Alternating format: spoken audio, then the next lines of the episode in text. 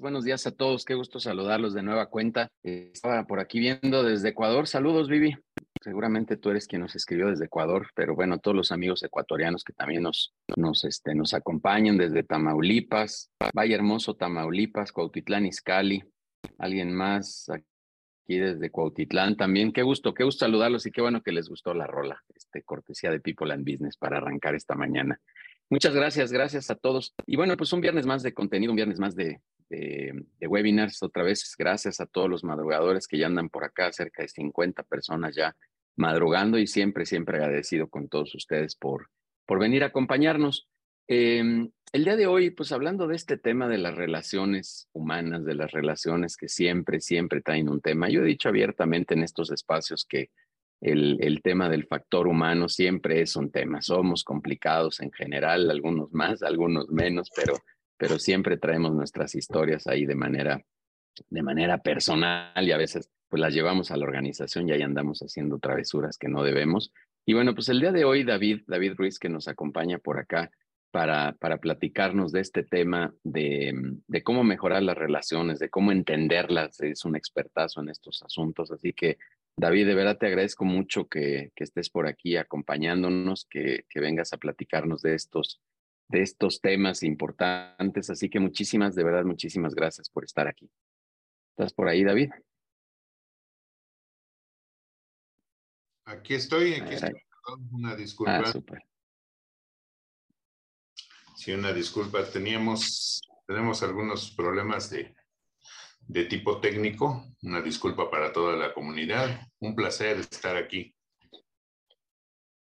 Súper, David, muchísimas gracias. Sí, por cierto, pues este, ya aprovechando el, el anuncio técnico que diste, la verdad sí hemos detectado que Zoom trae unas cosas ahí medio raras este, y medio fallidas, pero bueno, David, de verdad muchas gracias por, por venir y por este, acompañarnos a, a platicar de estos, de estos temas. Muchas gracias.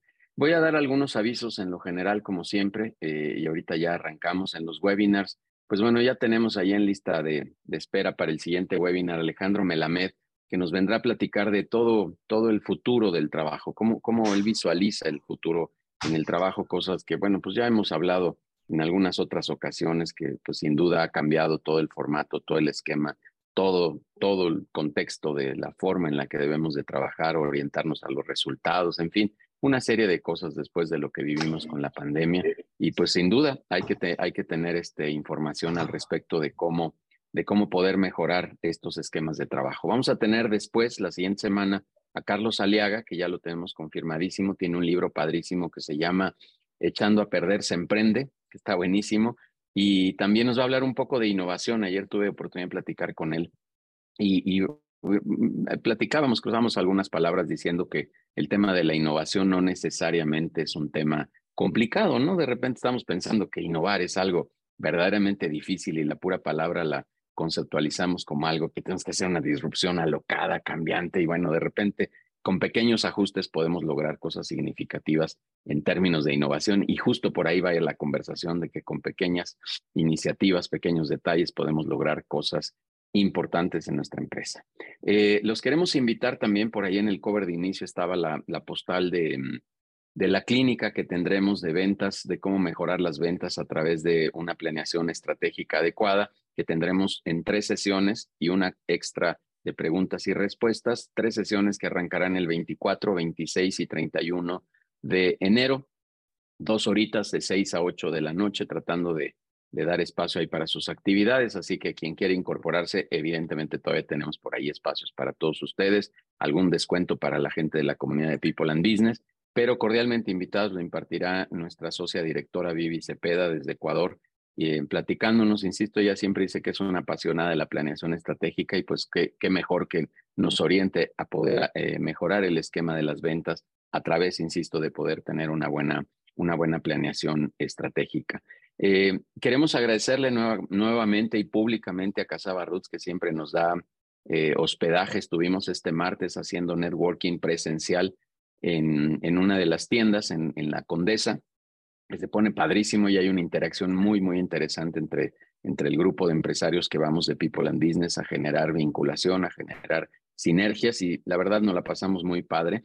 Muchas gracias. Les reitero, todos los lunes tenemos relacionamiento de 6 a 8 de la noche eh, vía digital. Una vez al mes vamos a tener estas reuniones presenciales y en febrero estamos planeando una sesión grande, así le he denominado, una sesión con muchas más personas. Todos ustedes están cordialmente invitados a esa sesión de relacionamiento, pero tenemos el interés de reunir a unas 40, 50 personas, ojalá y lo logremos para poder hacer esta vinculación y este, este networking de manera significativa.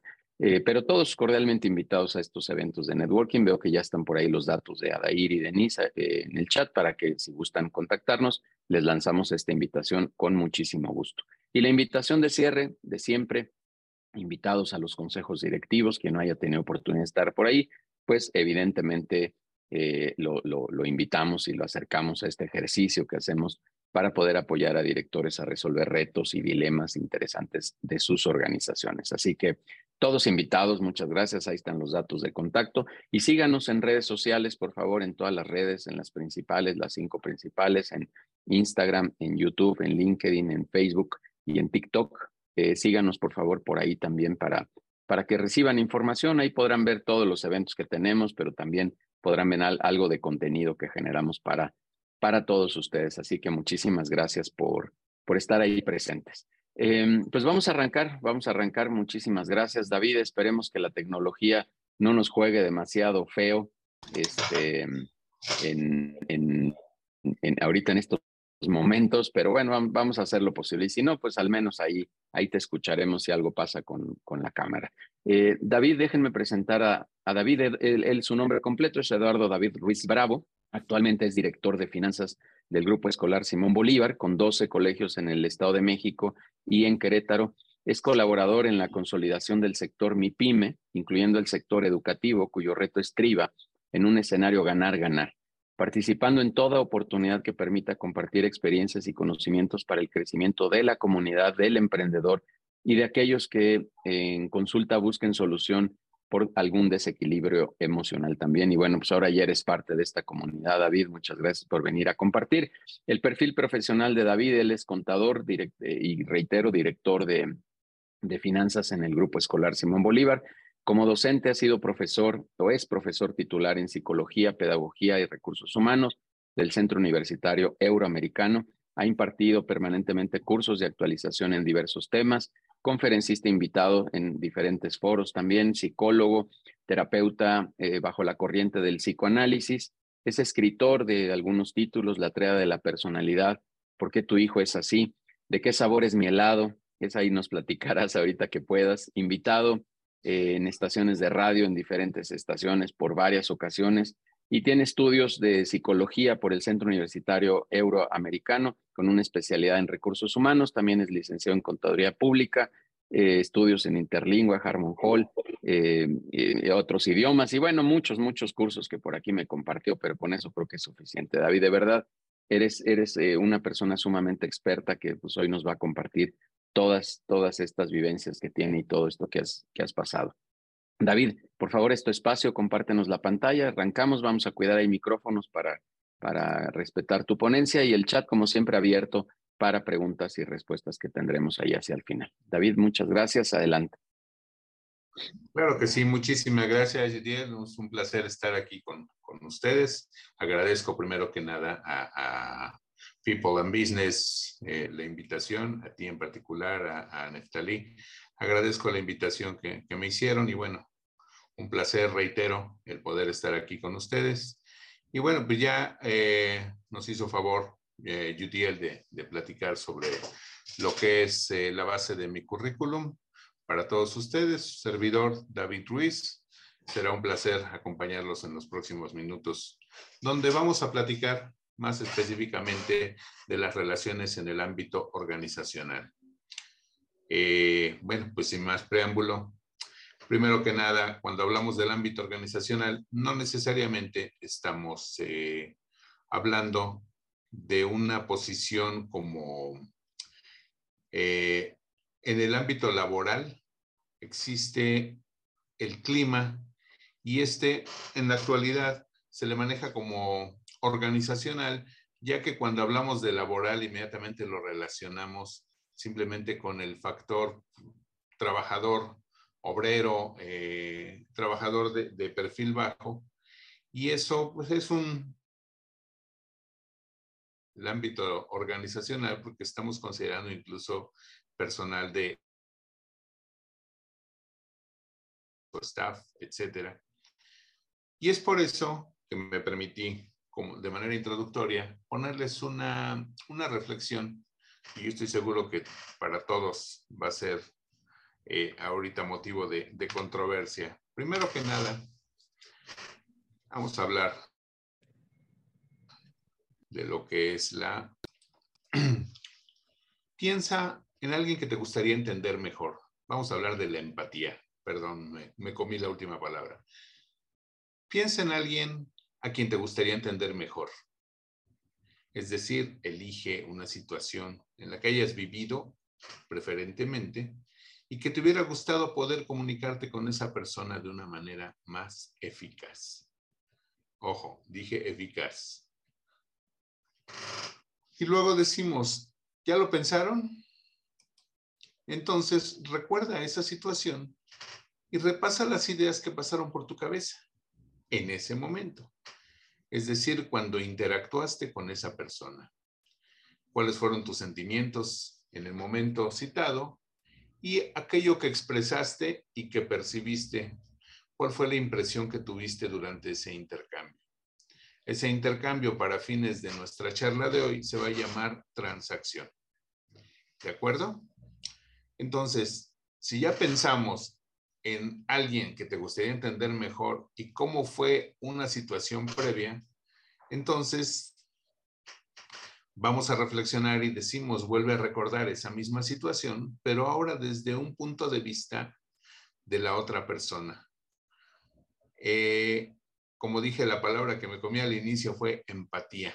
¿Qué es la empatía? Comúnmente decimos ponerme en los zapatos de la otra persona. Es decir, voy a pasarme del otro lado del mostrador para ver qué percibe la otra persona de mí. Entonces hagámoslo, vamos a intentarlo. Imagina que eres esa persona y piensa que te estás viendo con los ojos de esa persona.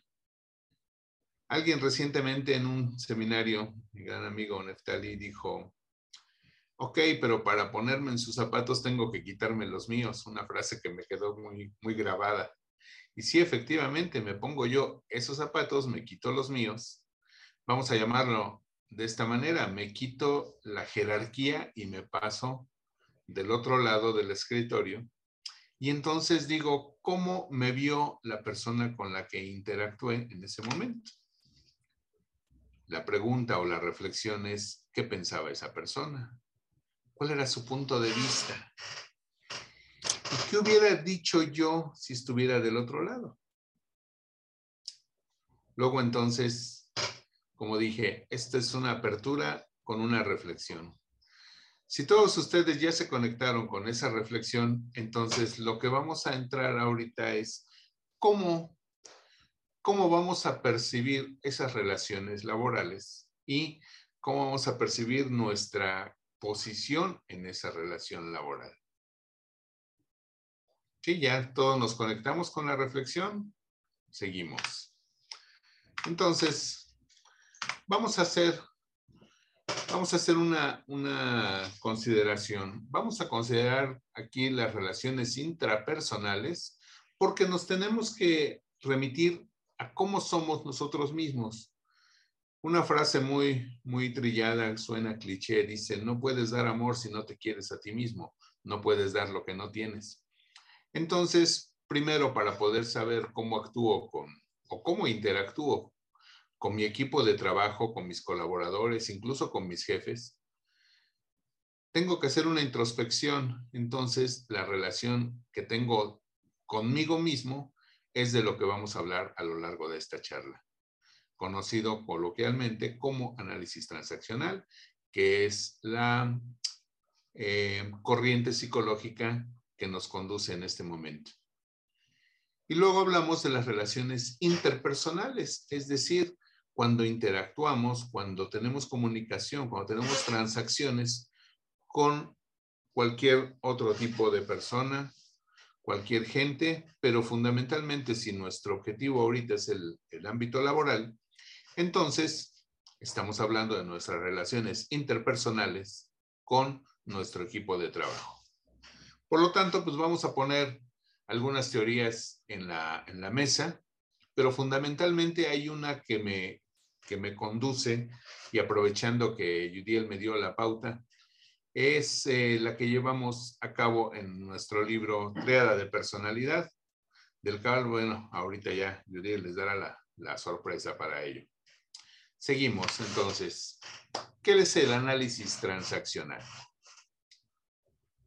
Transaccional nos lleva a transacciones. ¿Y qué son las transacciones? Es la interacción de las personas entre uno y otro. Es decir, están compuestas de transacciones. Cualquier intercambio que pueda haber, algo tan simple como, disculpe, ¿qué hora es? Ah, son las 8.30. Gracias. Esa es una transacción. Por lo tanto, viene la fórmula estímulo y respuesta. Si yo doy una orden, la respuesta que espero es el cumplimiento. Si yo lo pido, por favor, la respuesta que espero es el cumplimiento, quizá con otra actitud.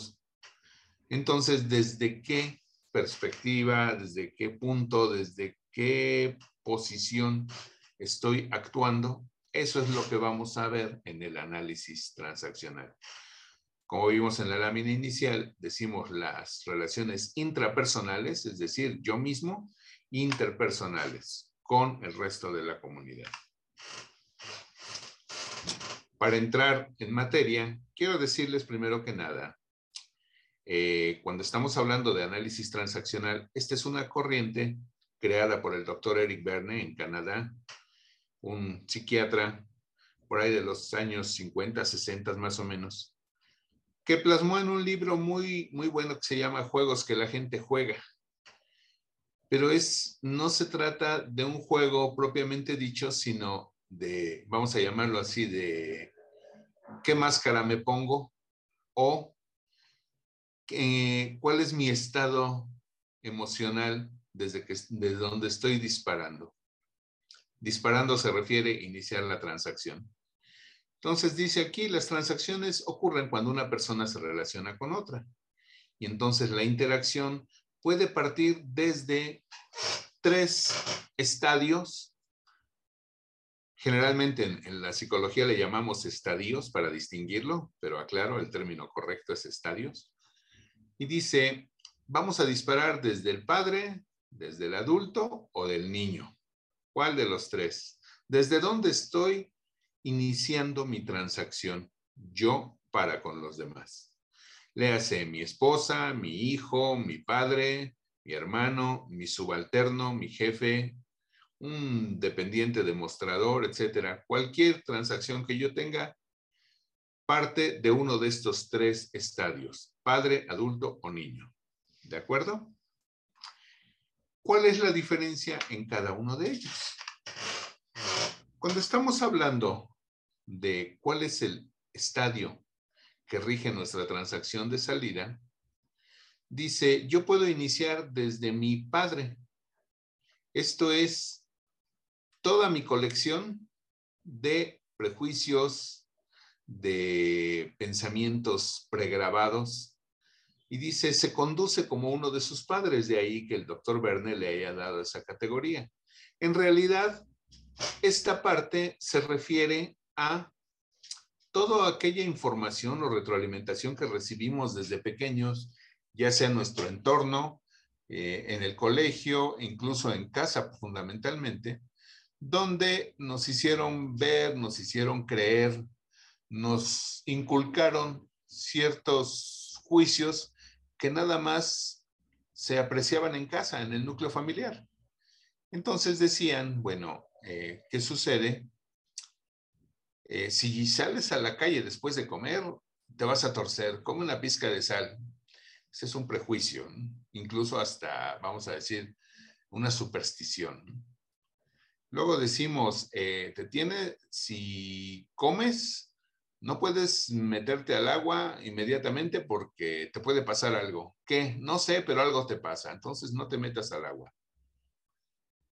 Claro, si, si profundizamos podríamos encontrar explicaciones, pero simplemente hago mención de cuáles son los prejuicios con los que arrancamos nuestra infancia, se fortalecen en la adolescencia y al final forman parte de nuestro archivo, de nuestro disco duro en la madurez. Entonces actuamos con juicios que vienen en nuestro disco duro como padre.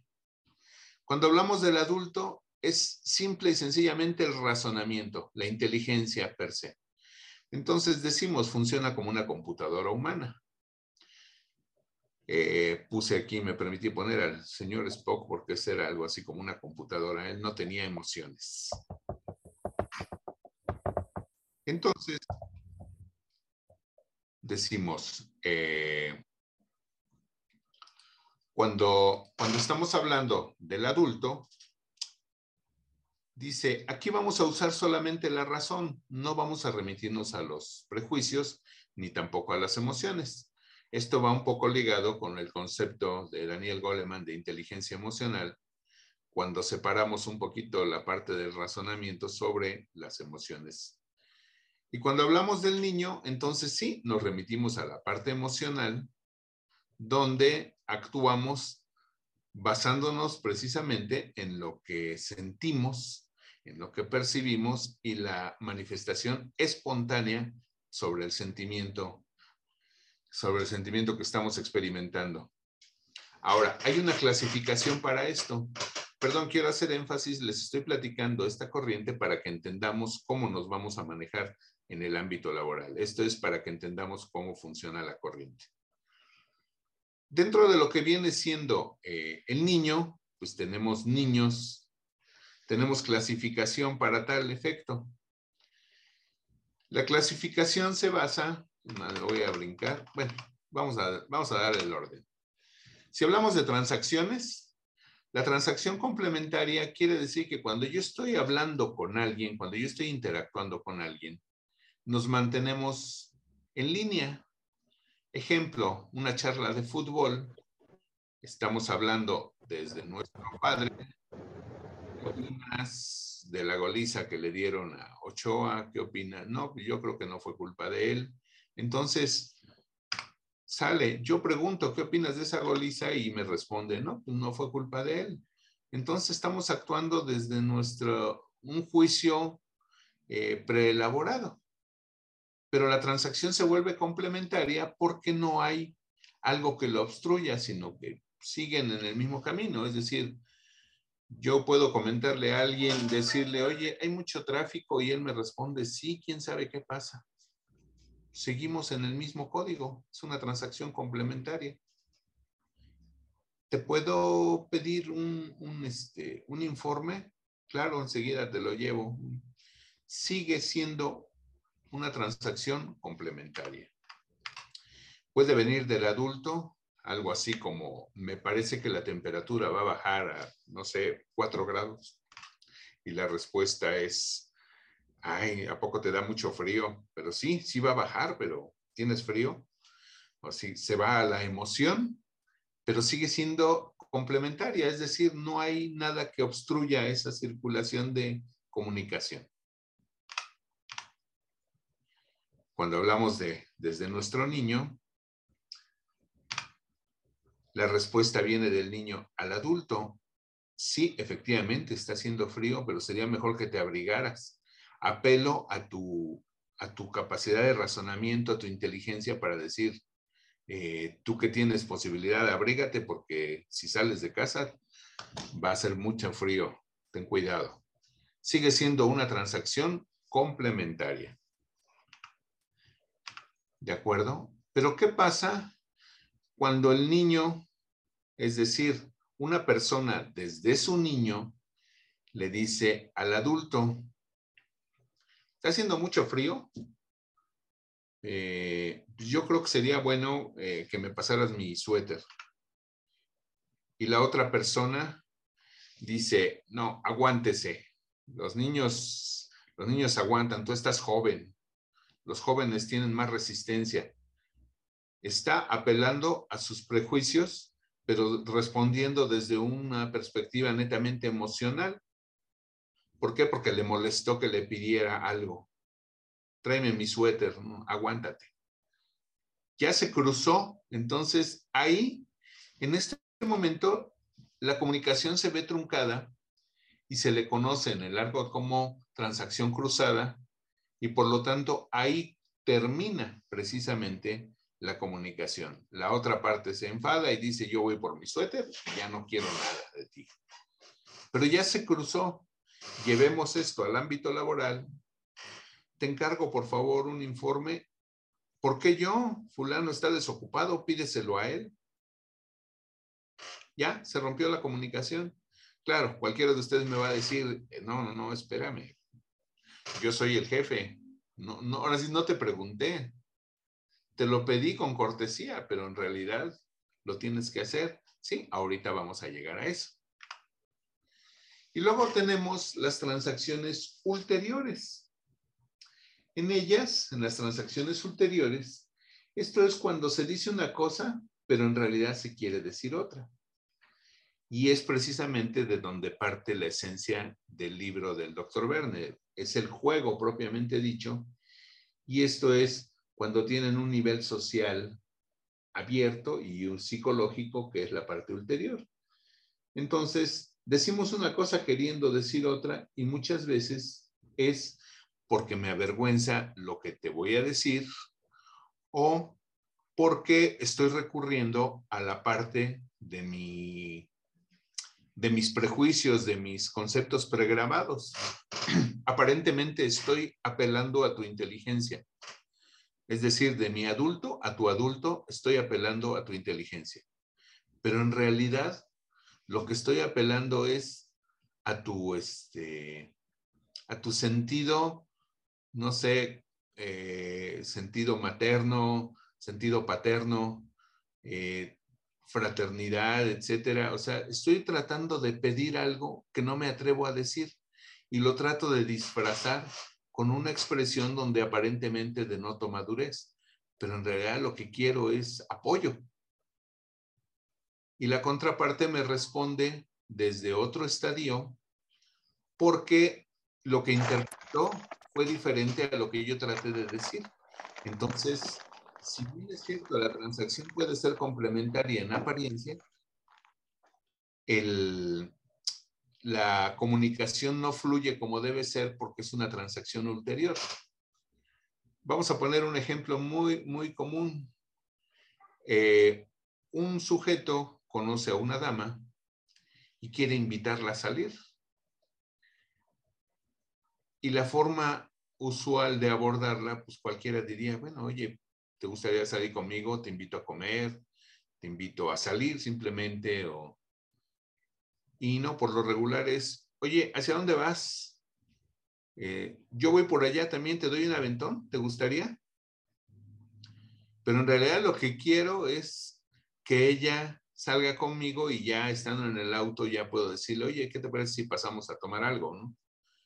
Pero no, yo le pregunto primero, oye, ¿vas por mi camino? Te puedo dar un aventón si gustas pero no estoy diciendo lo que yo quería, estoy tomándolo como un pretexto. Y es como cuando pedimos permiso, le digo a mi jefe, oye, este, fíjate que tengo un, tengo un problema, tengo que llegar a casa porque mi perrito está enfermo. Y en realidad es porque me quiero salir temprano porque tengo otra cosa que hacer. Y él, pensando que estamos hablando del perrito, dice, sí, no te preocupes, es más, yo te recomiendo un veterinario. Entonces, no estamos hablando de lo mismo. Eso es a lo que le llamaba el doctor Verne la transacción ulterior. Ahora, ¿qué tiene que ver esto en el ámbito laboral? Como les dije, muchas veces somos proclives a recibir peticiones o a realizar peticiones, pero con encubrimiento. Y cuando hay apertura total, que lo vamos a ver en un, momento, cuando hay apertura total, el, avance es, es mucho más este, eh, mucho más, ¿cómo podemos decir?, fluido, pero se abre la comunicación, se derrumban los, los muros y la interacción de colaborador con el patrón fluye eh, de manera óptima. Esta es la clasificación de los niños, el niño natural, el adaptado y el pequeño profesor. Eh, simplemente es, el natural es como un niño tal cual, el adaptado es el que se ve atemorizado y el profesor es cuando se trata de alguien creativo, pero sigue siendo emocional. Y en el padre es cuando es crítico y cuando es nutritivo. Crítico es que pone un problema para cada solución y nutritivo es cuando busca una solución ante un problema, para resumirlo rápidamente. Pero el adulto puede ser contaminado, es decir, el estadio del adulto puede contaminarse con los prejuicios del padre o también puede contaminarse con la emoción del niño, con un autoengaño. No, ella sí quiere salir conmigo, pero la verdad es que le da pena. Y no, te estás engañando, ella no quiere salir contigo. Ahora, ya entrando en materia laboral, estamos hablando de cuál es el, el punto en relación a la manera en la que el, colaborador, el trabajador, va a desarrollarse de una manera en la que cumpla, pero no solo con su cometido, sino que lo haga con gusto, que lo haga con pasión, que lo haga con el compromiso que muchos quisiéramos ver en nuestro equipo. De hecho, hay un libro que si alguno de ustedes lo ha leído, me dará la razón, y si no, se los recomiendo, se llama Fish, y se refiere propiamente a cómo se desempeñan los, los vendedores de pescado en un mercado en, Seattle, en Big Spikes, donde a pesar de que el lugar puede oler mal porque es el pescado ya congelado, la gente va a comprar para divertirse con los vendedores, cómo juegan y cómo disfrutan su trabajo. Y dice, ¿cómo es posible que disfruten el trabajo en un lugar así? Bueno, si ven video de Fish, van a ver cómo sí se pueden divertir y hacer su trabajo, de tal manera que los clientes disfrutan ir a comprar para ver cómo los vendedores se divierten. Entonces dice, esta es una realidad contundente, la innovación es consecuencia del liderazgo. La gente en las organizaciones reacciona en consecuencia a la manera en la que se les dirige. Si yo dirijo de una manera, eh, quizá algunos de ustedes, si no es que todos, conocemos la las teorías X y Y de McGregor, para resumirlas, podríamos decir que la teoría X dice que el hombre es flojo por naturaleza. Solo responde cuando hay un estímulo. Y la teoría Y diría, no, pues el hombre eh, puede tener total disposición y puede ser efectivo, nada más depende de mí en cuanto al liderazgo. Muchos consideran las teorías XY diciendo, si lo que espero es lo peor de mi gente, lo voy a obtener, teoría X. Teoría Y, si lo que espero es lo mejor de mi gente, eso es lo que voy a obtener. Depende de la interpretación que le den. Entonces, si estamos hablando del liderazgo y yo quiero lo mejor de mi gente, si yo quiero lo mejor de mi gente, lo menos que puedo hacer es darle lo mejor a mi gente.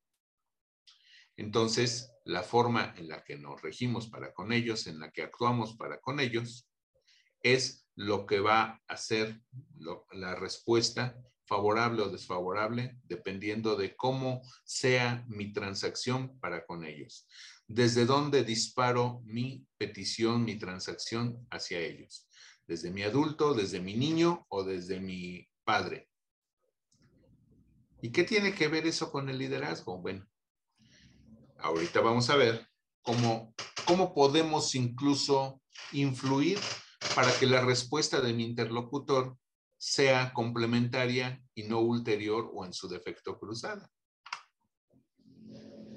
Si estamos hablando, una extracción rápidamente de lo que es el liderazgo situacional, el continuum de la madurez, en un escenario, perdón, aquí habla de liderazgo participativo. En un escenario dice, la persona, el personal tiene dependencia. Puede buscar la independencia, pero el escenario máximo sería la interdependencia. ¿Cómo es esto? La persona depende. perdón, creo que algo se oyó por allá. Y aprovecho para decir, ¿me están escuchando todos? Perdón. Sí, perfecto, David. Sí, ahí apagamos ahí los micros. Correcto, muchas gracias. Entonces decimos, una persona dependiente necesita de los otros para conseguir lo que quieren. No puede por sí solo. pero una persona independiente lo consigue mediante sus propios recursos. Pero una persona interdependiente, ejemplo, un líder, combina su esfuerzo con los esfuerzos de otros para lograr un éxito mayor. Y entonces diríamos, bueno, ¿y cómo le hago para ser un líder? Como dije al inicio, primero tengo que hacer una introspección y vamos a ver rápidamente cómo podemos llegar a eso. Si nos remitimos a la palabra responsabilidad, pues podríamos desglosarla señalando habilidad para responder. Entonces es una habilidad para elegir la respuesta. Hace un momento cité que nos basamos un poquito en la inteligencia emocional de Goleman. Y esto es precisamente, vamos a elegir la respuesta. En el modelo reactivo, es decir, si yo actuara desde mi niño, al estímulo viene la respuesta y una respuesta espontánea, sin análisis, sin consideración alguna. Si alguien me insulta, se la regreso y párale de contar. Pero en el modelo proactivo tenemos la libertad de elegir ante el estímulo. Yo tengo la libertad de elegir cuál es la respuesta basado en la autoconciencia, imaginación, conciencia moral y voluntad independiente. Cuando hablo de voluntad independiente, estoy dejando de lado el padre, es decir, no estoy contestando espontáneo con base a lo que marca mi padre, es decir, mis prejuicios, mis conceptos prejuzgados, mis respuestas automáticas. Tengo la capacidad de elegir, tengo la imaginación para elegir la respuesta y desde luego dentro de un marco de netamente moral.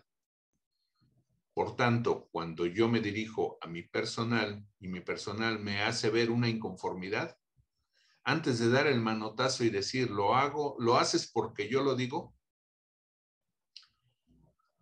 puedo elegir una respuesta e incluso de esa respuesta puede haber resultados, y se los digo por experiencia, verdaderamente sorprendentes. Ahora sí, decimos, todo esto luce interesante, pero ¿cuándo pasamos a lo bueno?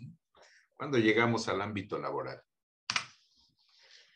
Hay dos palabras mágicas que utilizo mucho tanto en la universidad donde colaboro como en las, este, en la en las conferencias que tengo oportunidad de, brindar, que es estímulo y motivación.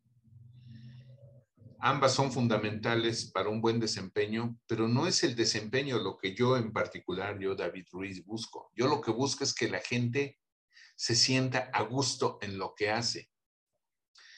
Si lo que si amas aquello a lo que te dedicas, ni siquiera podrás llamarlo trabajo. Entonces dice, las palabras claves en cualquier ámbito no solo van enfocadas a lo que es la productividad, sino también en el clima organizacional y desde luego la comunicación efectiva. ¿Por qué la gente se siente motivada? Hay estímulo y este no necesariamente reside en la parte monetaria. Ahí es donde viene el análisis transaccional.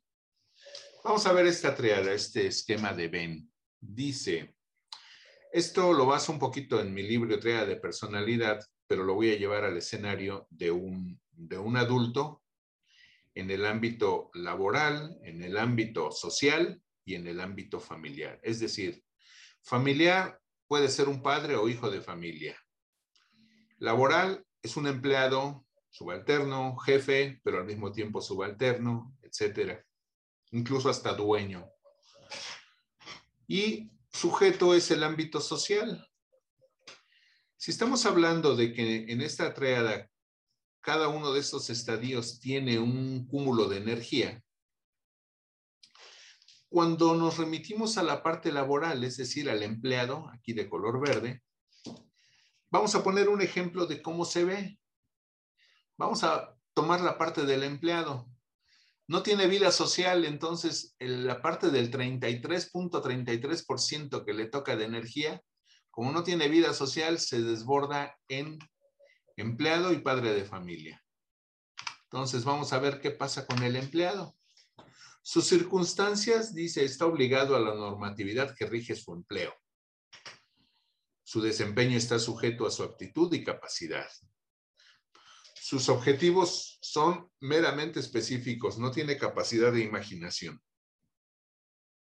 y es parte de un equipo de trabajo, etcétera, etcétera, etcétera, pero todo eso fuera del rango de control. Es decir, le dan el menú y le dicen esto es lo que tienes que hacer. Las situaciones adversas es que a ese empleado no le gusta usar uniforme, su horario, incluso el, el ambiente, el lugar de trabajo. Por consiguiente, no se lleva bien con sus compañeros y tampoco le agrada a su jefe.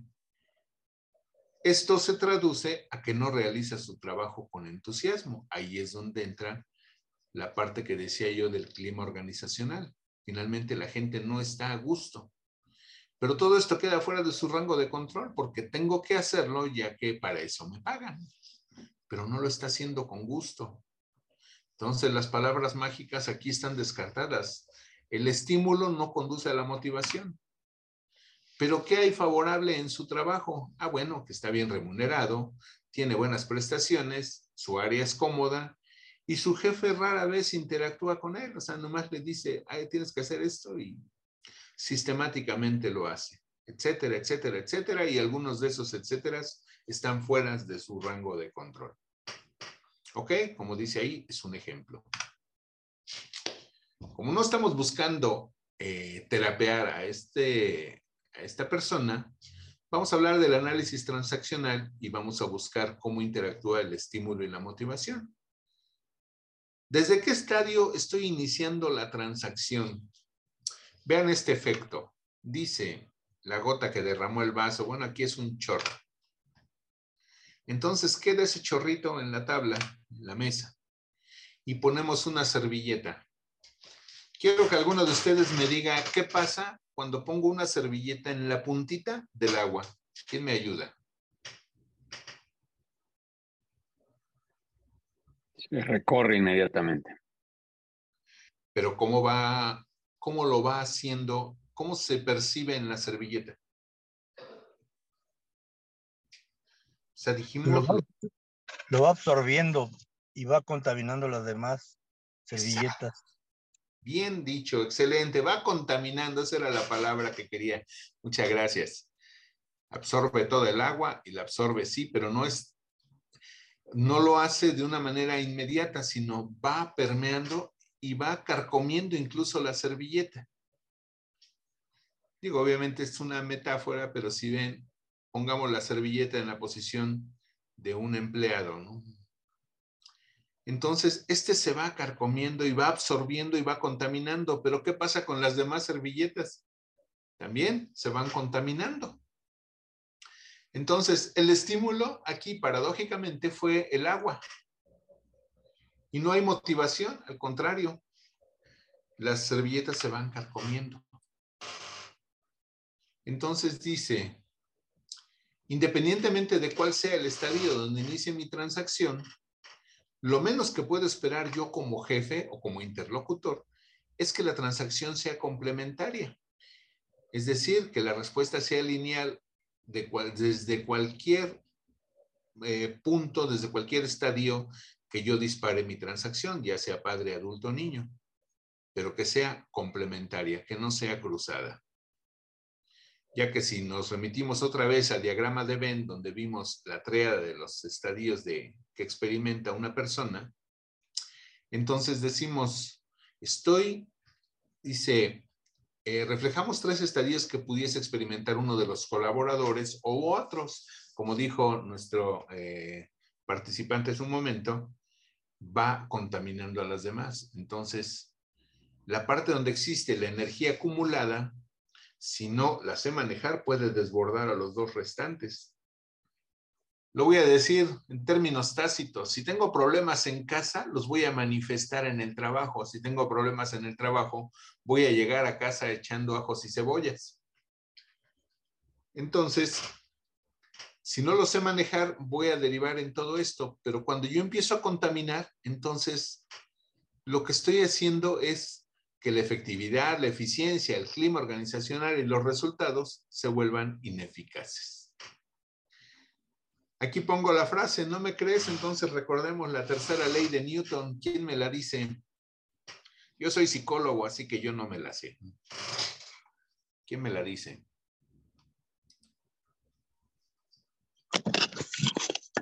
A toda acción corresponde una reacción, me parece. Así es. Un complemento? ¿Podría complementarlo? Buenos días. Buenos días. Es a, toda reacción corresponde una reacción igual o en sentido contrario. Creo que por ahí va. Gracias. Laura, muchísimas gracias. Según me encontré por aquí, dice, expone que por cada fuerza que actúa sobre un cuerpo, este realiza una fuerza de igual intensidad, pero en dirección contraria sobre el cuerpo que la produjo. Imaginen la tercera ley de Newton desde la perspectiva netamente del análisis transaccional, es decir, padre contra padre, adulto contra adulto, niño contra niño, o bien complementaria, adulto contra padre, padre contra niño, etc. Al final de cuentas, es la misma intensidad, pero en dirección contraria. ¿Qué pasa entonces cuando estamos hablando de que esta persona ya se contaminó? Entonces, si se contamina en casa, va a explotar en el trabajo. Se, se contamina en el trabajo, va a explotar en casa. Pero si tiene la oportunidad, va a explotar en el trabajo también. Y al final de cuentas, esas transacciones complementarias se van a volver cruzadas porque va a explotar. Entonces, preguntémonos, ¿desde qué estadio estoy actuando con mi personal? Dice, vamos a partir de un principio universal. Nadie duda que tú eres el jefe. Todos estamos conscientes que la estructura interna te ubica en esa posición. No tienes por qué ratificarlo. ¿Les suena familiar esa frase? Todos alguna vez hemos recibido o incluso, siendo honestos, hemos expresado el, perdón, el jefe aquí soy yo. Yo soy el jefe y tú vas a hacer lo que yo te diga inmediatamente vienen las caricias que habla también del, el análisis transaccional donde viene el autoengaño. No, no, yo no haría eso. Tal vez no lo digo, pero sí lo enfatizo, sí lo hago notar, sí lo hago constar en mi expresión. Entonces, si el trabajar óptimamente se refiere a que obtengamos buenos resultados y el personal se haya satisfecho, la organización en sí va a brindar sus servicios y los empleados comparten no solo los triunfos, también los fracasos y buscan salir del hoyo cuando así sucede. Si alguno de ustedes ha tenido oportunidad de conocer, por ejemplo, la filosofía del Disney Institute en torno a la calidad en el servicio, verán que en Disney dicen, en, Disney ni siquiera se llaman empleados, se le llama elenco y a los clientes le llaman, este, ay, ¿cómo, le? Son los visitantes, pero tienen un término en inglés muy, muy sui generis. Pero es, es el elenco y son los invitados, para decirlo de alguna manera. Entonces a los invitados se les trata como reyes y hacen de sus vacaciones algo inolvidable. ¿Y por qué no llevar eso a mi empresa? Bueno, los que hemos eh, tomado esos cursos de Disney, pues sabemos que sí lo podemos llevar a la empresa y algunos, es más, algunos lo hacemos. Pero pues, esto no tiene por qué ser una máscara, tiene que ser parte de mí. No se trata de actuar, se trata de liberar. ¿Recuerdan al empleado verde? Bueno, entonces dice, yo soy el jefe, pero dice, Vamos a ver qué sucede. Como vimos con la servilleta y el compañero nos hizo favor de explicar rápidamente cómo contamina, dice, lo primero que acude a nuestra mente cuando escuchamos o cuando decimos yo soy el jefe, entonces, una vez que hacemos patente la jerarquía, decimos, a ver, pero yo quiero que mi personal cambie. Y en la analogía nos dice, tengo una receta. Ah, caray, me sacó. ¿Están conmigo? Sí, sí, David, pero sí, sí te votó ahí la presentación. Si la quieres activar de nuevo. Sí, veo que me, me sacó, pero ahorita la activamos, no se preocupe. Faltaba más. Sí, gracias están pasando muchas cosas aquí en Zoom. recientemente. Ya como, dicen, no, no, todavía no carga David. Ok, vamos a. Ahí está, ya, ya va cargando, va cargando. ¿Ya está? Eh, todavía no, pero está la pantalla de que va cargando. Ahí está ya, ahora sí. Ya aparece, lo recuerdas como título. De acuerdo.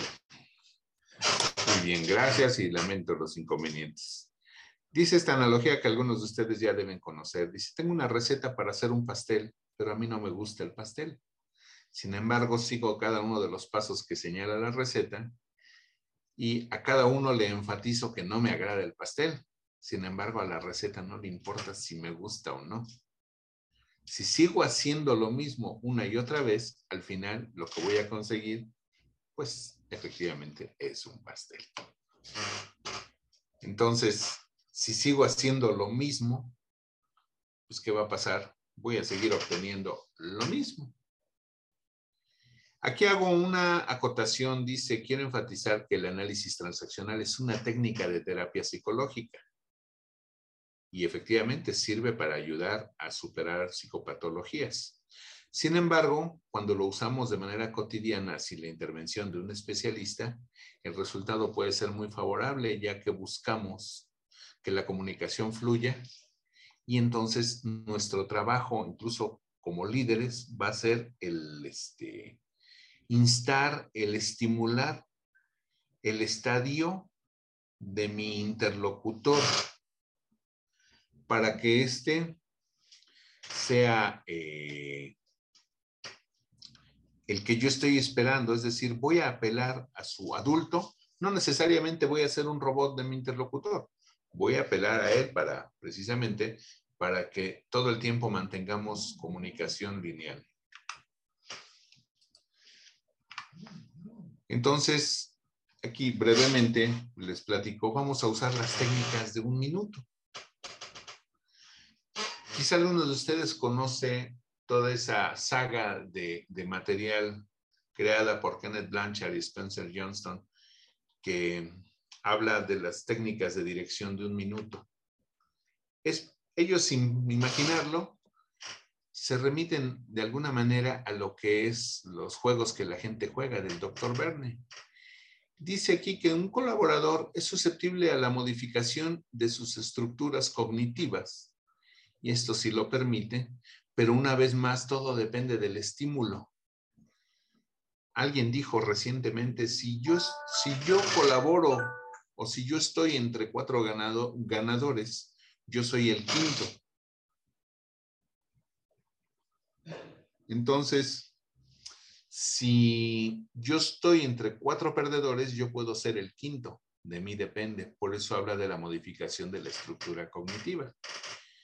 Cuando el colaborador percibe un cambio en mi estilo de dirección, si, yo soy el jefe, este colaborador va a atravesar tres etapas en orden de aparición, que es la resistencia o el impasse, una implosión que puede derivar en el aislamiento, yo, yo, yo quiero hacerlo solo. Y esto a su vez conduce como tercer escalafón a la explosión, es decir, ya la ejecución. Una vez que supera estas tres etapas, ya hay una liberación en él y deja sus paradigmas. Por lo tanto, su desempeño va a mejorar y lo va a hacer con satisfacción porque se va a percatar de que yo como jefe estoy percibiendo el cambio en él cuando en realidad el que cambió fui yo. Pero él, ya que superó la resistencia, atravesó la implosión y derivó en la explosión, entonces lo que va a hacer es manifestarse y si yo le doy la oportunidad de, si yo le doy la oportunidad de hacer el, el, eh, trabajo anteponiendo su, propio criterio, siempre y cuando no se salga de los estándares, desde luego, va a sentirse motivado. Entonces, vamos a buscar sorprenderlo cuando haga algo bien y no como generalmente hacemos cuando hace algo mal. regularmente lo que hacemos es pensar que algo está haciendo, algo está haciendo nuestro, nuestro colaborador y tratamos de sorprenderlo a ver si le cachamos que hizo algo mal. Entonces esto genera presión.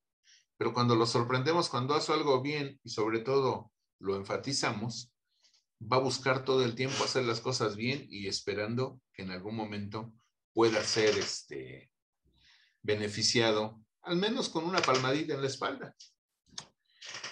Y esto, como dije, sin imaginarnos estos autores, lo que, lo que pensaban es su técnica se basa más que nada en cómo estimular al, al colaborador.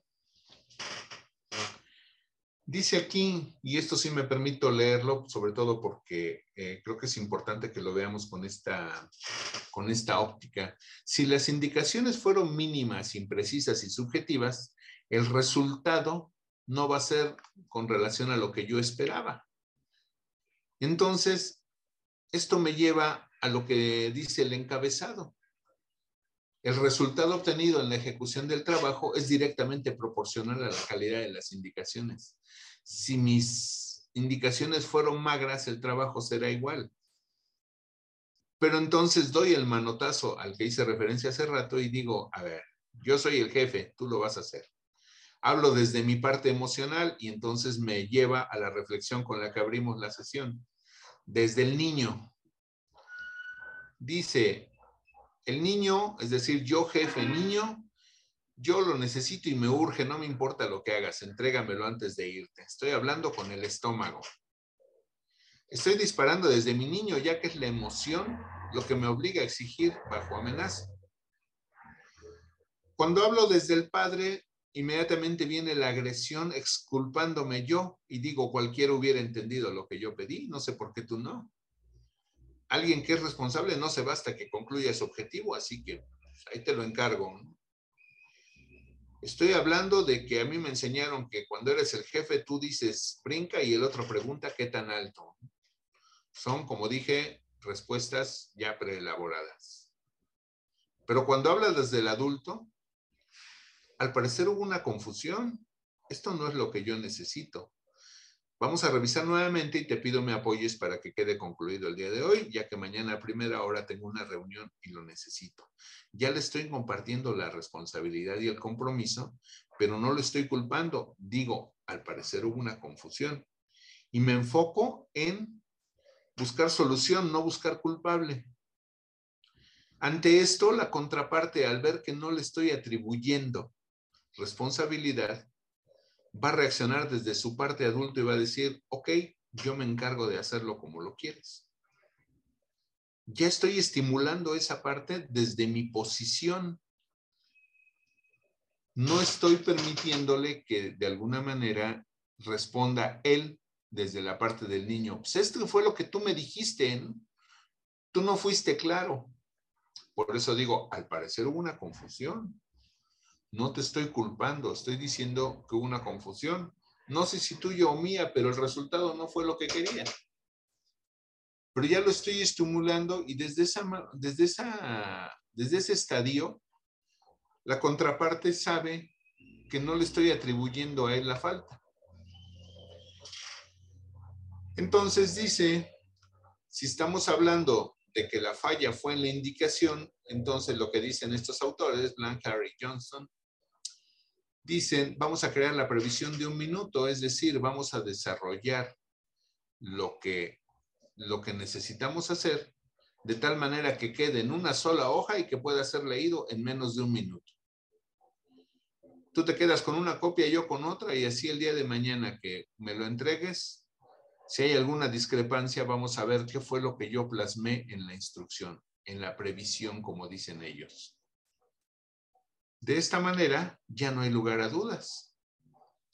Dice, el proceder motiva en grado extremo al colaborador, dado que percibe la confianza de su jefe, tanto en su responsabilidad como en su capacidad. Esto es el efecto Pigmalión o el efecto Rosendahl, en el que habla de las expectativas de uno sobre otro y este otro ante la perspectiva de que tiene toda la confianza del primero, va a dar su mejor esfuerzo. Entonces, dice aquí, dichos autores, como ya lo señalé sin considerarlo, sugieren que en la presente charla aplicaría como disparar desde el adulto para estimular el adulto de la contraparte. No sé si hasta aquí vamos bien, hasta aquí este, he sido eh, claro en, lo que trato de transmitir. Si alguien tiene una duda. Sí, David, muchas gracias. No, no veo preguntas ahí en el chat ni nada. Este, si quieres, podemos avanzar y ya al final dejamos esas preguntas. Perfecto. todo bien ahora. Muchas gracias, Julián. Muy bien. Entonces decimos, en este caso, no todo tiene que ser adulto, es decir, no vamos a ser el señor Spock los dos. También puede haber elogios, también puede haber estímulos. Y entonces dice, si el colaborador excede las expectativas en cuanto a resultados, lo menos que puedo hacer es brindarle un elogio que no exceda de un minuto y hasta ahí. Es decir, no cada vez que lo vea le voy a estar recordando lo que hizo bien.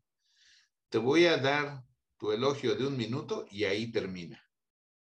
Pero Debo ser específico en por qué la felicitación. ¿Existe un gran trabajo con ese presupuesto? Hiciste realmente lo que yo esperaba y más aún me diste algunas ideas que yo no había contemplado y te felicito por ello. Gran trabajo. Eh, lo miro fijamente y después un apretón de manos y sale una palmadita en la espalda, como dicen en recursos humanos. Y adelante, seguimos trabajando. Ya, o sea, ya, ya terminó ese capítulo. Lo mismo va en contraparte cuando hay reprimendas, es decir, si algo hiciste mal, tengo que llamarte y especificarte qué hiciste mal. Pero a diferencia de lo que podríamos imaginar, tengo que retomar la parte del adulto en mi interlocutor. Es decir, Sí, le voy a llamar la atención, pero no de la forma en la que muchos conceptualizan, es decir, gritando, incluso hasta insultando, cosa que no debe ser. Simplemente le señalo, eh, esto no es lo que yo esperaba, en la previsión quedó muy claro qué es lo que yo te había pedido y no lo hiciste. Por eso me sorprende el resultado. Estoy seguro que puedes hacerlo mucho mejor y confío en que lo tendrás a tiempo. Acto seguido, una mirada con silencio prolongado, concluyendo con un gracias, te puedes retirar. ¿Por qué es importante la mirada y el silencio? Porque eso significa el, ¿me estás entendiendo? ¿Me escuchaste? Y mirarlo a los ojos. La persona acusa de recibido puede agachar la, la mirada, puede sentirse incluso frustrado, avergonzado, pero no hubo un insulto, una agresión, simplemente una reprimenda y se le dijo, confío en que puedes hacerlo mejor. Yo sé que puedes hacerlo mejor, tú eres un gran elemento. ¿Qué pasó? Solo tú lo sabes, pero no es lo que yo necesito. Te lo encargo, por favor. Gracias y puedes retirarte.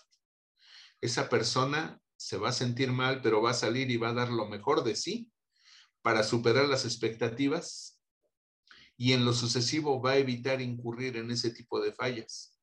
Por lo tanto, ya logré que cuando yo le hable desde mi adulto, él me conteste desde mi adulto. Y cuando yo le hable desde mi niño, él va a contestar desde, desde su niño. Incluso si yo le hablo con los prejuicios propios del padre, él va a contestar, incluso también desde el padre. Por eso vienen los refranes, los dichos, etc. Entonces, como dije, no todo tiene que ser adulto. Vamos a estimular a su niño para que también exista la parte emocional. Ejemplo, cuando vamos a partir el pastel de un compañero, el jefe se quita la parte del adulto y dice, ok, vamos a cantarle las mañanitas y vamos a darle un abrazo y que vean que también soy humano, o sea, no, no soy el señor Spock, sí soy un ser humano. Pero esto finalmente va a derivar en que la persona va a sentirse ya apreciada. Por lo tanto, el clima organizacional se relaja, no al grado de libertinaje, pero sí al grado de empatía y de colaboración. Ya en ese momento yo, jefe, me estoy convirtiendo en líder. No tiene caso ahorita que hable de, liderazgo, de hecho ya el tiempo ya está encima, pero debemos de considerar que los elementos precisamente que conllevan al liderazgo es precisamente eh, la empatía con nuestro personal. Desde el momento en que yo me manejo desde una perspectiva de, autocracia, el personal lo que hace es que corresponde bajo el mismo formato. Por eso hablábamos de la tercera ley de Newton.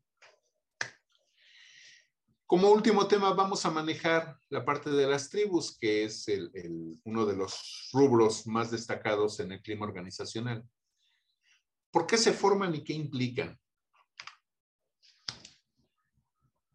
Las tribus no es otra cosa que los grupos informales de trabajo cuya sinergia y colaboración va más allá de lo que se les encomendó.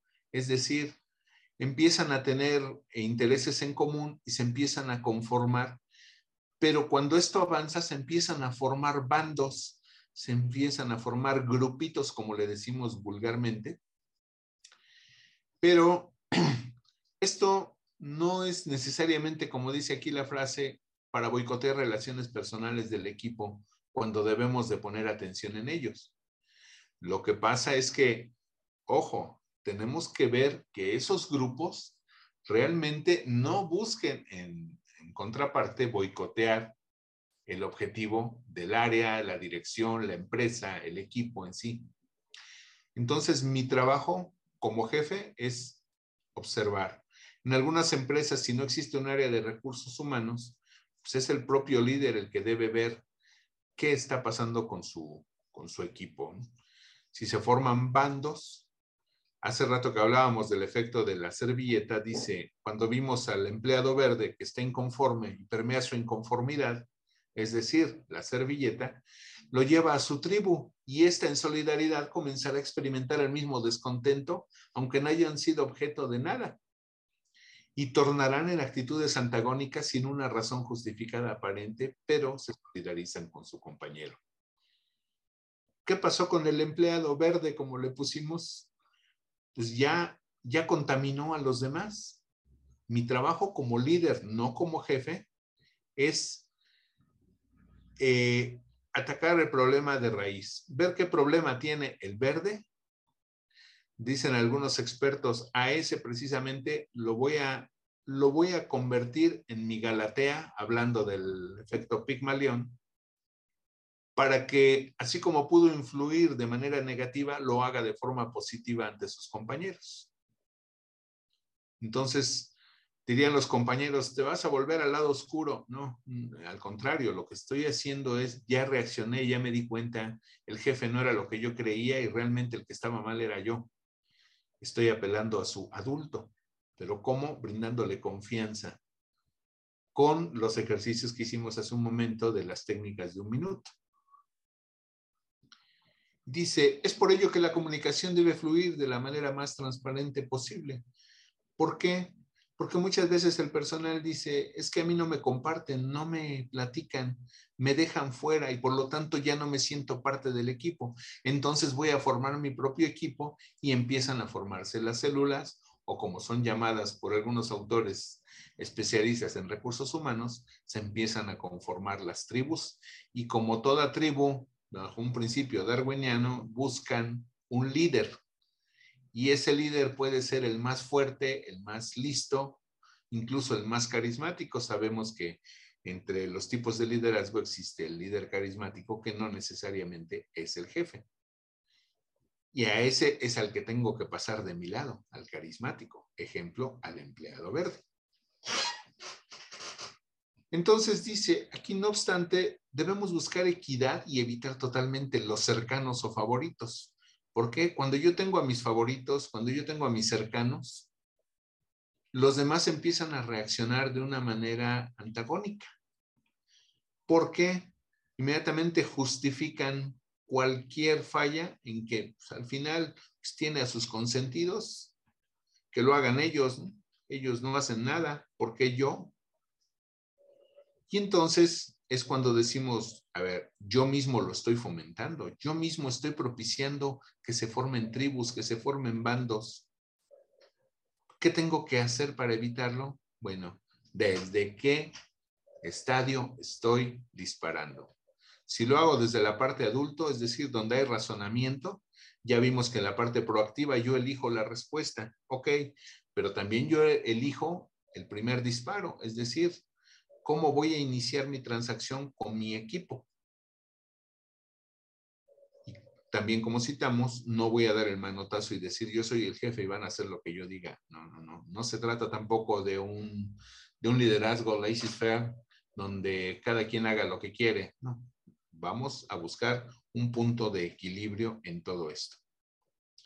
Entonces, mi personal, al entender mi estilo de dirección, lo que va a hacer es, se va a integrar, va a haber sinergia entre colaboradores, colaboradores jefe, y esta colaboración ya no va a ser conspirativa, sino al contrario, va a ser con un beneficio común. Recordemos que el empleado no debe anteponer sus intereses personales a los de la empresa, y sin embargo sucede.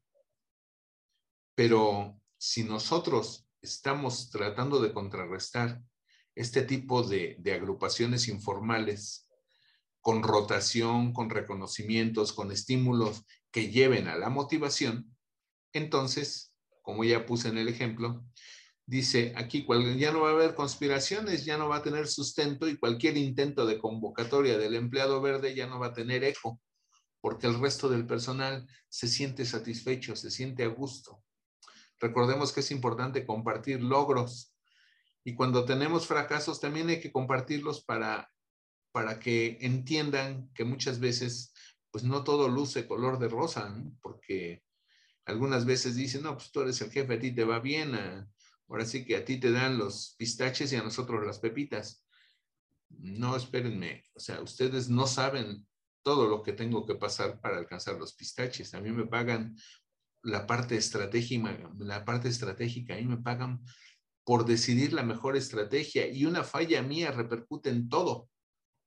Una falla de ustedes simplemente se puede enmendar y al final de cuentas es este, se puede reincorporar cualquier, cualquier déficit, pero una falla mía es el efecto mariposa. Entonces entiendan, por eso es que yo tengo un estatus diferente pero no soy ni más ni menos que ustedes. Somos seres humanos. O sea, somos uno solo. Mm. Dice aquí María, es verdad, el clima organizacional lo generamos todos. Muchas veces lo más fuerte viene desde el jefe. Comunicación no verbal afectando a la empresa y el servicio de la empresa. Muy bien, María, muchas gracias. Entonces, el líder versus el jefe. Como vimos, el jefe metamorfizará en un líder y va a convocar y no a ordenar. Es decir, como dice eh, nuestra frase, ¿no? las palabras convencen, el ejemplo arrastra. Entonces, si yo pongo el ejemplo, la gente me va a seguir. Pero si yo doy una orden, no es lo mismo decir hagan lo que yo digo a decir hagan lo que yo hago el estilo va cambiando y por lo tanto la gente va aceptándolo y va mejorando. Y entonces dice, aquí es cuando la gente va a decir, estoy contigo en las buenas y en las malas. ¿Y cómo lo logramos? Bueno, lo único permanente es el cambio. Entonces, si debemos cambiar, tenemos que hacer una introspectiva y sobre todo remitirnos a el punto inicial de esta charla. ¿Desde qué estadio estoy disparando yo? ¿Desde la parte emocional, desde la parte racional o desde la parte prejuiciosa? Tengo que analizar cómo lo estoy haciendo y van a ver que empiezan a cambiar y su gente, sus colaboradores, sus compañeros, incluso hasta su familia, lo va a percibir. Y esto es más que una realidad. Entonces, recordemos, si tú cambias, todo cambia. Analiza desde qué estadio estás iniciando tu transacción y si tus resultados no son óptimos, cambia. Recuerden que a la receta no le importa si te gusta o no el pastel. Si sigues haciendo lo mismo, vas a obtener un pastel. Busca estimular el estadio de tu interlocutor con asertividad. Es decir, decir las cosas tal cual son, no transacciones ulteriores. Decir las cosas como son, de manera directa, sin agresión, vaya, hasta sin adjetivos. Ir directamente al grano. Yudiel, te devuelvo el micrófono. David, muchísimas gracias. Eh, te pido a ver si se pudiera activar tu cámara. Eh, si no, no pasa nada. Ya sé que hubo ahí algunas fallas, pero, pero mira, ándale, ahí estás para poder a ver si, si logramos jalarte para acá. Ándale, ahí estás. No, mira, ya, ya está. Ya está volviendo a hacer travesuras ahí la, la cámara, pero bueno, ni, ni hablar, David. Este, muchas gracias. Eh, sí, sí. Bueno, no pasa nada. Si quieres, ahí, ahí apágala para que también no se vea tan feo, para que la gente pudiera saludarte y reconocerte. Eh, David, de, verdad, temas, temas muy interesantes. Como lo dije, estos eh, asuntos del factor humano siempre, siempre son retadores para, para las organizaciones. Siempre hay un tema, siempre la gente, y lo digo en plural clarito, siempre nos trae algunos temas em, pues difíciles que atender, somos difíciles, somos enredadones para muchas cosas. Y, soy un poco de la creencia de, de, que terminamos trayendo estos asuntos personales y estas historias individuales a la organización de una u otra manera, ¿no? Para bien o para mal, eh, yo digo que el que, perdón, el que es ordenado, pues es ordenado para muchas cosas, el que es indisciplinado lo es para muchas cosas, entonces, eh, pues terminamos haciendo y derramando un poco estas cosas dentro de la, de la organización. Quisiera solo saber, si no, para, para ya ir cerrando, quisiera saber si hubiera alguna pregunta, algún comentario que tengan ahí en el chat, bueno, además del de, del de María, eh, pero no veo alguna otra pregunta y pues nada más quisiera eh, bueno, ahí ya está César arriba, eh, ahorita te activamos para acá, amigo, pero eh, unos minutitos rápidos si hubiera alguna otra pregunta y con gusto la atendemos. César, por favor, adelante si abres tu micro, ya te trajimos acá al escenario, amigo, y dale, por favor. Gracias. Muy amable, David, por la presentación de hoy. al ver tus láminas, recordé una plática que tenía con un primo mío que apenas está empezando a trabajar y estaba enfrentando este dilema que muchos de nosotros eh, vivimos con nuestro jefe, ¿no? Que empiezas a recibir chamba incremental y más proyectos y más responsabilidades constantemente y que te sientes abrumado porque no puedes eh, eh, con todo. Y al preguntar, dame prioridades, este, el jefe de él le comentaba, esto es sencillo, esto lo sacas en 30 minutos, es cosa de, organizarte.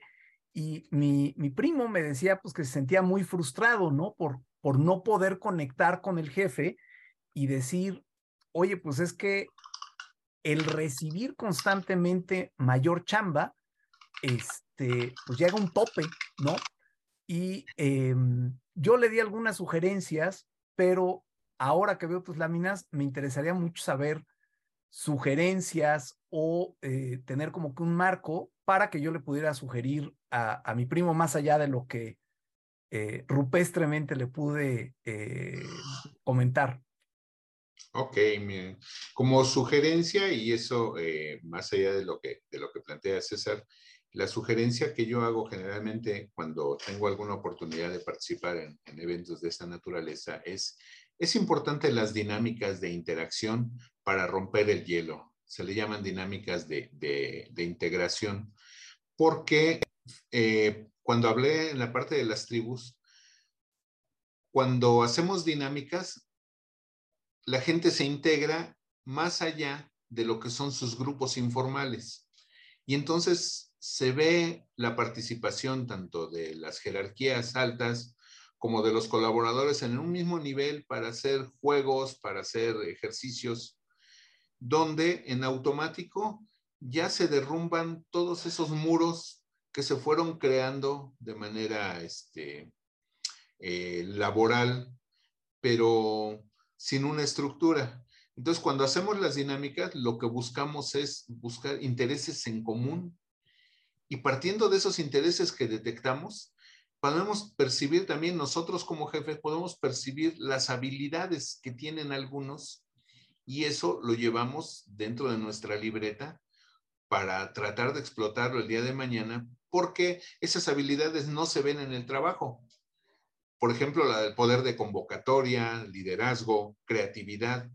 Muchas veces los tenemos inhibidos porque no nos dan la oportunidad, pero en los juegos, en las dinámicas, ahí afloran y es cuando nosotros nos percatamos y decimos, no había visto que X, Y o Z tiene esa facilidad. Entonces, esa es una de las, de las principales que a mí me gusta recomendar, que se hagan recurrentemente eh, dinámicas de integración para disolver todas esas esos, eh, células. Perfecto. Muchísimas gracias, David. No, fue un placer. Muchísimas gracias. Eh, Guillermo Silva, te tenemos también por aquí con una pregunta. Bueno, no, no necesariamente una pregunta. Yo quiero agradecer mucho a eh, David que nos eh, da esta información. Las personas que nos dedicamos como empresa, como negocio, a la educación, pues eh, sabemos que lo más complejo en una empresa son las relaciones humanas. Y a nosotros en, en el ámbito de, del tipo de empresa que manejamos, pues eh, eh, el 100% son relaciones humanas. Tenemos que trabajar con alumnos, tenemos que trabajar con padres de familia, tenemos que trabajar con maestros, tenemos que trabajar con directores, es decir, todo nuestro ámbito laboral está relacionado con personas y las relaciones humanas pues eh, son el coco de, de, de la empresa escuela entonces yo nada más quiero agradecerle a David que esta, esta charla, estos consejos tan interesantes, porque nos ayuda eh, a no nada más a manejar la parte laboral, sino la parte humana, ya sea con, con alumnos, con maestros, con directivos, con padres de familia. Así que, pues nada más agradecerle. Muchas gracias. Al contrario. Gracias, Guillermo. Gracias. Gracias, gracias Guillermo. Yo, yo para ir cerrando esta idea y tomando como base tu comentario, digo que algunas empresas son intensivas en tecnología, otras en herramientas, etcétera, pero hay algunas que son intensivas en gente. Eh, y, estos elementos suman y, es el elemento más poderoso y respectivamente de lo que, de lo que se venda, ¿no? Y, evidentemente también en, en los casos de, de, los centros educativos, pues, pues el, el, mayor factor y el mayor elemento es un factor de gente, es un factor humano. Así que, padrísimo, David. Pues te quiero agradecer para ir cerrando ya la sesión, agradecerle a todos nuestros invitados, pero agradecerte a ti particularmente que has estado por aquí. Qué, lástima que la tecnología hoy nos jugó, pero le está jugando a todo el planeta, parece ser, con, con el Zoom, pero te agradezco muchísimo, muchísimo que sea la, la primera de otras oportunidades y te queremos compartir este, reconocimiento de parte de la comunidad de, People and Business. Ahorita te lo haremos llegar, David, para que lo recibas con, con muchísimo cariño y pues este, en agradecimiento simplemente que hayas venido a compartirnos. Hay varios comentarios por acá en el chat de una, de una gran ponencia, de, de mucho contenido, mucho conocimiento, etcétera, mucha sabiduría de tu parte. Así que igualmente estoy, estoy agradecido, David, por, por, este, por esta visita que haces aquí a la comunidad de People and Business. Así que muchas gracias. No sé si quieres hacer un comentario muy breve ya de cierre, por favor, David. Claro que sí. Bueno, primero que nada, muchas gracias. Fue un honor y un verdadero placer poder colaborar y estoy abierto desde luego las oportunidades que haya. Con todo gusto podré colaborar. Para toda nuestra comunidad, bueno, eh, hice referencia a, a una obra que tengo, se llama Triada de Personalidad, lo hiciste mención en mi currículum. Quiero decirles que este libro le, puede servir a mucha gente. Voy a, si, hay oportunidad, Yudiel, me gustaría que pudiésemos compartir por lo menos, aunque sea en formato PDF o, o hacerlo llegar por tu conducto, que me digas cuál sería la mecánica. Me gustaría sí, que... Mira, vamos, alguien está interesado. dale. Sí, si alguien está interesado, estoy en la mejor disposición. Repito, sea por correo vía PDF o si gustas, eh, puedo hacerte llegar lo que, lo que habíamos acordado previamente. Sí, claro que sí. Mira, David, voy a escribir aquí justo en el chat este, el correo de People and Business, el correo general, atención arroba peopleandbusiness.com.mx. A las primeras cinco personas que nos manden un correíto por ahí les vamos a hacer eh, obsequio de este, de este libro, David, si me lo permites. Y si hay alguien más que le interese, bueno, ya Bárbara por aquí nos escribió, escriban ahí ese correo para tener a los cinco primeros y que les hagamos llegar el libro. Y si no, de todas maneras nos escriben y aquí tenemos el registro y vemos cómo se los, se los vamos compartiendo. Pero si quisiéramos que físicamente se lo regaláramos a los cinco primeros, David, si me lo permites, y ahí está el correo ya eh, anotado en el chat. Así que, pues, eh, muchísimas gracias, David. Y ya nada más, si me permites, de dar y recordar los anuncios de, cierre. La próxima semana tendremos a Alejandro Melamed hablándonos del futuro en el trabajo o del trabajo también, estos cambios que están sucediendo y que necesitamos adecuarnos un poco a, las necesidades de la organización eh, y de, la situación del, del, contexto actual. A Carlos Aliaga, que nos hablará de innovación, que también es otro elemento importante que tenemos que entender y ajustar para, para las organizaciones o incorporar en las organizaciones. Eh, tendremos una clínica de entrenamiento con Vivi Cepeda el próximo martes 24, 26 y 31 de enero y con una sesión extra el 7 de febrero para hablar de cómo mejorar las ventas a través de la planeación estratégica. Muchas organizaciones no hacen planeación y bueno, consideramos que es importante eh, compartirles algunos de estos elementos para mejorar su planeación estratégica, así que por ahí nos escriben. Eh, eh, ahorita encontrarán los datos de contacto ahí en el chat, por favor, para que nos puedan escribir. Invitados, como siempre, a las reuniones de networking que tenemos los lunes, a las presenciales que también tenemos los, los lunes y a este a las sesiones de consejo directivo también. Este, siempre, siempre tendrán un espacio. Escríbanos si tienen por ahí un pase sin costo para que conozcan eh, cómo e, es que llevamos a cabo las sesiones de consejo directivo.